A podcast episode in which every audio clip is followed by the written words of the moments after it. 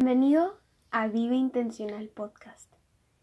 Espero de corazón que este podcast te guíe y te sirva para crecer en la verdad, la verdad que tiene nombre y es Jesús. En este capítulo revisaremos temas como sentimientos engañosos, las mentiras diarias y finalmente acabaremos con las culpas. Espero, como ya mencioné antes de corazón, que este podcast y este capítulo te hable directamente a ti y que puedas caminar a partir de hoy en la libertad que Cristo ya compró por ti. ¿Te parece si empezamos? Con los engañosos. Para como material de apoyo estaremos usando el versículo Jeremías 17:9 que dice, engañoso es el corazón más que todas las cosas y perverso. ¿Quién lo conocerá? Diariamente le damos mayor autoridad al corazón de lo que en verdad deberíamos. No por nada, Dios nos dice en Proverbios 4:23 que sobre toda cosa guardada guardemos nuestro corazón porque de él mana la vida. Inconscientemente, inevitablemente lo que entre a nuestro corazón va a salir reflejado en los frutos de nuestra vida. Entonces hay que realmente hacer una pausa el día de hoy, en el momento en que estés escuchando esto, hacer una pausa y preguntarte de qué te has nutrido si te has nutrido de la verdad de Cristo, si te has nutrido de la verdad de la cruz, o si te has nutrido de las identidades falsas de este mundo, de las mentiras de este mundo, de lo que llena el corazón a los de este mundo. Porque Cristo nos viene a cambiar todo. Y Cristo depurar que el día en que sabía que iba a morir en la cruz, sus sentimientos sentía miedo, sentía pavor, sentía dolor. Yo creo que si yo hubiera estado en su lugar, gracias a Dios no lo estuve, si hubiera estado en su lugar, yo como persona humana, imperfecta, envidiosa, yo hubiera dicho, yo no voy a morir por otra persona, yo no quiero porque siento. Ese es ese sentir de ¿por qué? ¿Por qué? Porque me estoy sintiendo... Tengo miedo, o sea, tengo miedo, no quiero em, entrar a algo desconocido y sé que va a doler y voy a sufrir. En la vida diaria siempre se nos presentan cosas que nuestra convicción, en donde nuestra convicción y nuestros sentimientos están completamente alejados y en direcciones opuestas.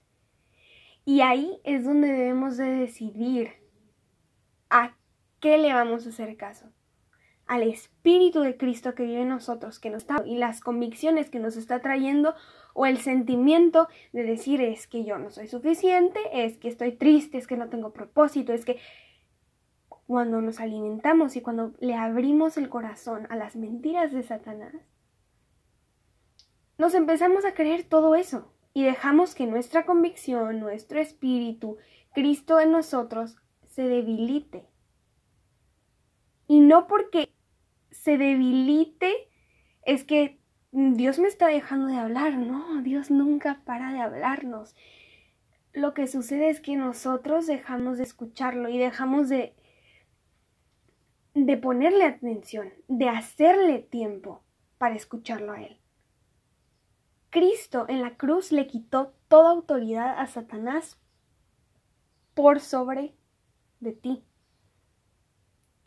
Pero nosotros cuando decidimos vivir en pecado y cuando decidimos ir en una dirección contraria a la de Cristo, le estamos dando nosotros voluntariamente poder al diablo a Satanás, a Lucifer, como le llamen, al maligno.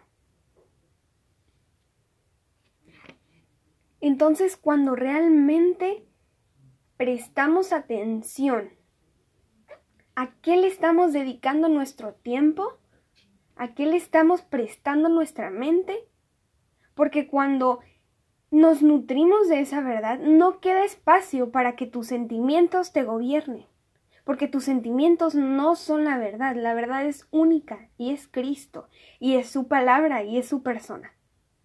Cuando ponemos realmente a Cristo por encima de nuestra voluntad, nuestro propósito, lo que nosotros queramos, es cuando los sentimientos engañosos dejan de gobernar nuestra vida. Y debemos de hacerlo, debemos prestarle más atención a Cristo, siempre a lo que Él dice, porque Él te está diciendo que tienes un propósito, que eres amado, que eres amada, que viniste para ser de bendición para otros. Cuando el mundo te dice, ponte tú, estoy sintiendo triste, voy a parar todo. O sea, no te extrañes cuando tu convicción y tus sentimientos no estén alineados. Pero en ese momento es cuando tú y yo, como hijos de Dios, vamos a decidir hacerle caso a la convicción porque sabemos que engañoso es el corazón más que todas las cosas y perverso. Jeremías 17:9. Me gustaría que meditáramos realmente en, en esto. Es, es, muy común, es más común de lo que, que decimos creer en Dios, decimos agradar sus caminos, decimos seguirlo a Él como, como discípulos suyos, pero ya cuando me siento triste o cuando no tengo ganas de leer su palabra, de pasar tiempo en oración, en adoración, dejamos que esos sentimientos nos gobiernen. Cuando esos sentimientos jamás fueron diseñados y jamás volver a reinar por sobre de la convicción y por sobre del espíritu. Porque Cristo le quitó toda autoridad al pecado sobre ti. Recuerda eso, recuerda, lo acabo de repetir, pero es, una verdad que realmente me ha costado em, recordar.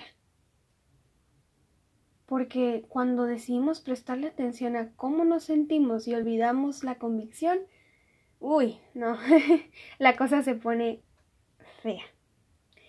Por eso, pasamos a las mentiras diarias. Desde que nos despertamos hasta que nos volvemos a dormir existen mentiras que luchan por ocupar espacio en nuestra mente.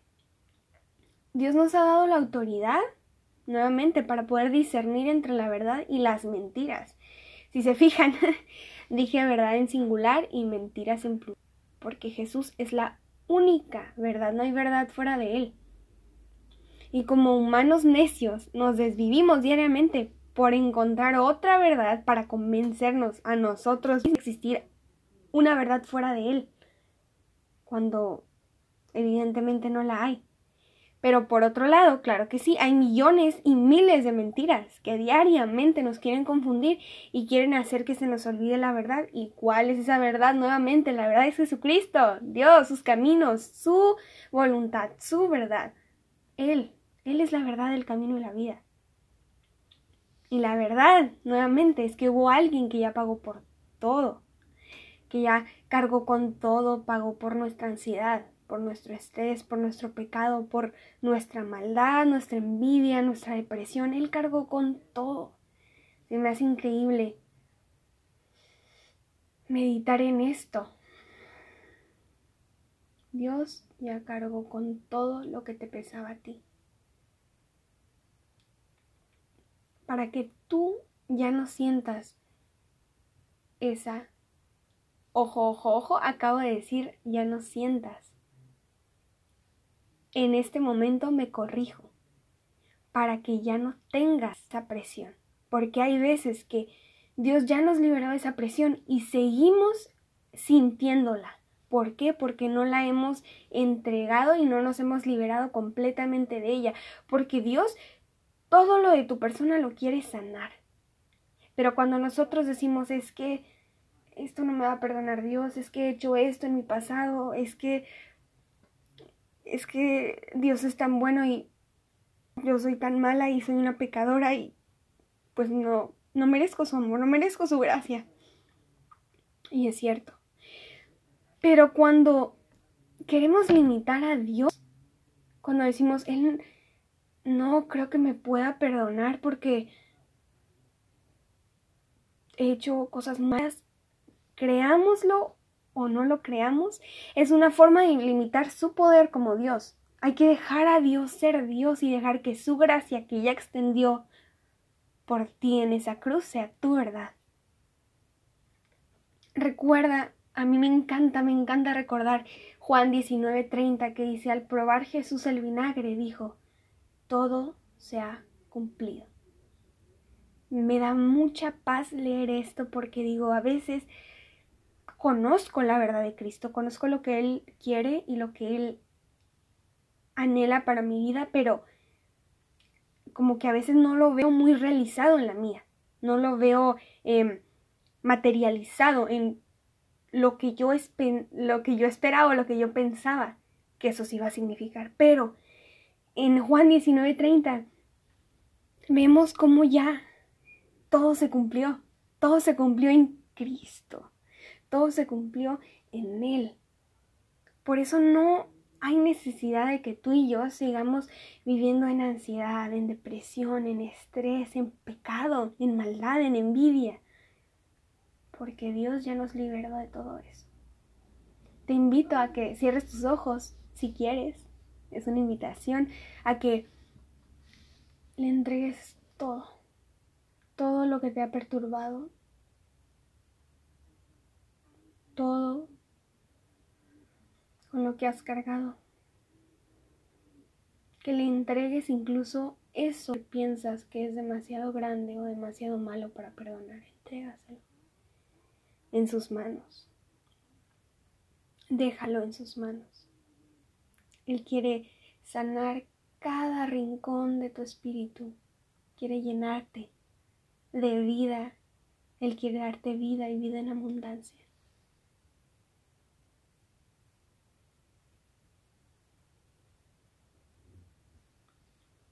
Muy bien, pasamos con las culpas. Ya las mencionamos. El hecho de sentirnos demasiado pecadores, demasiado indignos de la gracia de Dios. Y siempre lo seremos. Siempre seremos indignos de la gracia de Dios. Porque la gracia no sería gracia sin que nosotros no la mereciéramos. Pero es que esto nos lleva a Dios no quiere seres o hijos perfectos.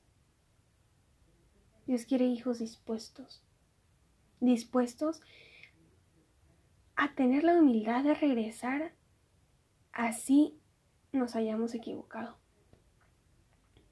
Segunda de Corintios, del 5 al 17 dice, esto significa que todo el que pertenece a Cristo se ha convertido en una persona nueva. La vida antigua ha pasado, una nueva vida ha comenzado. ¿Cuántas veces hemos anhelado una segunda oportunidad? Anhelado, ay, me gustaría volver a empezar. En Cristo lo puedes hacer. En Cristo lo puedes hacer. Oye, pero ya le he pedido a Dios muchas oportunidades.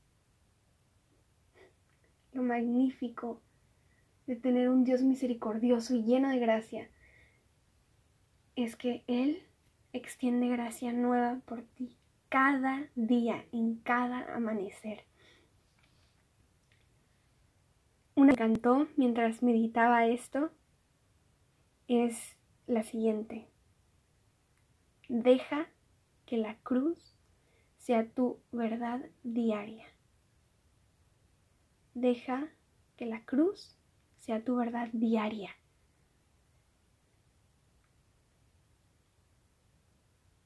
Como hijos de Dios, solemos decirle a otras personas o invitar a otras personas, hey, Cristo murió por ti, Él te ama, Él te perdonó, Él murió por ti para, para perdonarte tus pecados y, y regresa a Él, vuelve a casa, Él te ama, Él te extraña. Pero realmente vivimos celebrando que la sangre de Cristo fue derramada por nosotros? ¿Dejamos que esa verdad sea la que abunde en nuestra vida? Ahí te lo dejo para, para meditarlo. Espero de todo corazón que, que este momentito, estos minutos te hayan servido, te hayan inspirado a querer buscar de la verdad, a querer llenarte de esa verdad, a querer dejar de vivir una vida de sentir y empezar a vivir una vida de creer. Recuerda siempre, en los caminos del Señor, vive intencional. Bendiciones.